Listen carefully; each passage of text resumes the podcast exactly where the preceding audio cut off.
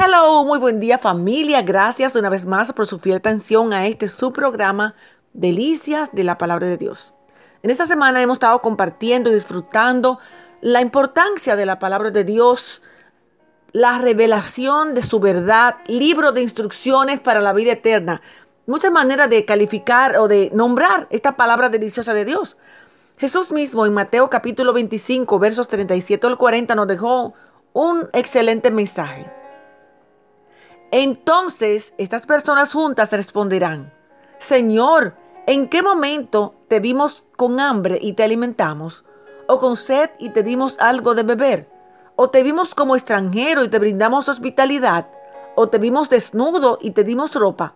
¿O te vimos enfermo o en prisión y te visitamos?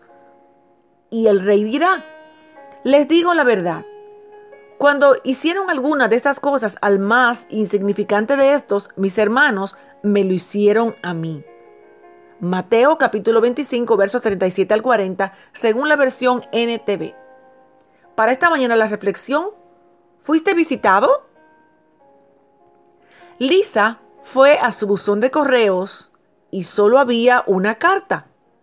Ella la tomó y miró antes de abrirla y notó que su nombre y dirección estaban escritos allí.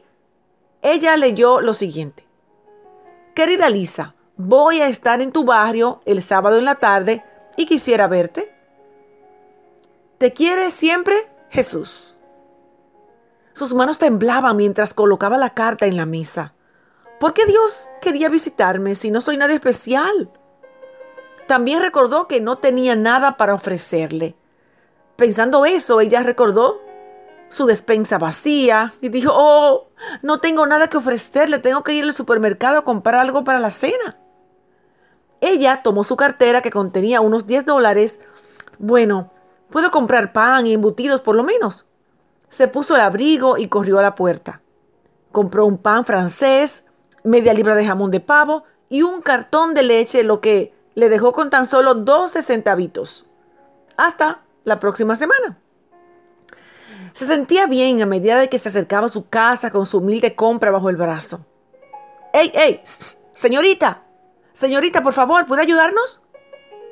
Lisa estaba tan sumergida en sus planes para la cena que no había notado dos figuras acurrucadas en la acera. Un hombre y una mujer, ambos vestidos de andrajos. Mire, mire, señorita, señorita, no tengo trabajo y mi esposa y yo hemos estado viviendo en las calles. Nos estamos congelando y tenemos mucha hambre. Y si usted nos pudiera ayudar, se lo agradeceríamos mucho. Lisa los miró.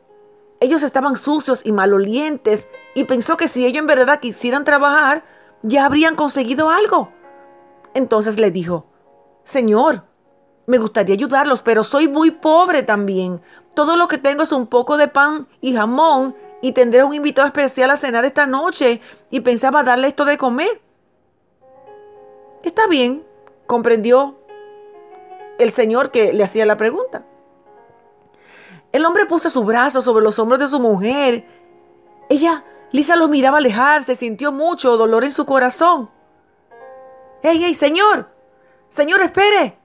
La pareja se detuvo mientras ella corría a ellos. ¿Por qué no comen esta comida? ¿Puedo servirle otra cosa a mi invitado? dijo ella mientras entregaba la bolsa del supermercado a la pareja. Gracias. Muchas gracias, señorita. Sí, sí, gracias, le dijo la mujer, y Lisa pudo ver que estaban temblando de frío. ¿Sabe? Tengo otro abrigo en casa. Tome este, le dijo mientras le ponía sobre sus hombros. Lisa se desprendió de su abrigo. Ella regresó a casa sonriendo y sin su abrigo ni comida que ofrecerle a su invitado se estaba desanimando y a medida que se acercaba a la puerta de su casa pensó que no tenía nada que ofrecerle a su señor. Cuando metió la llave en la cerradura, notó otro sobre en el buzón. ¡Oh! ¡Qué raro! Usualmente el cartero no viene dos veces al mismo día. Ella tomó el sobre y lo abrió. Querida Lisa, fue muy agradable verte de nuevo. Gracias por la comida. Gracias también por el hermoso abrigo. ¿Te quieres siempre? Jesús. ¡Wow! Esta pequeña historia nos enseña que a veces se nos dificulta encontrar a Dios en las pequeñas cosas que nos rodean.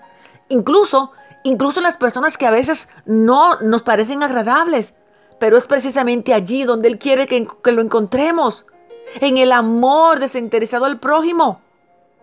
Él lo mandó. Nosotros debemos obedecerle. Es tanto lo que podemos hacer. Mire, podemos ser sus brazos, sus manos, sus pies y también su sonrisa.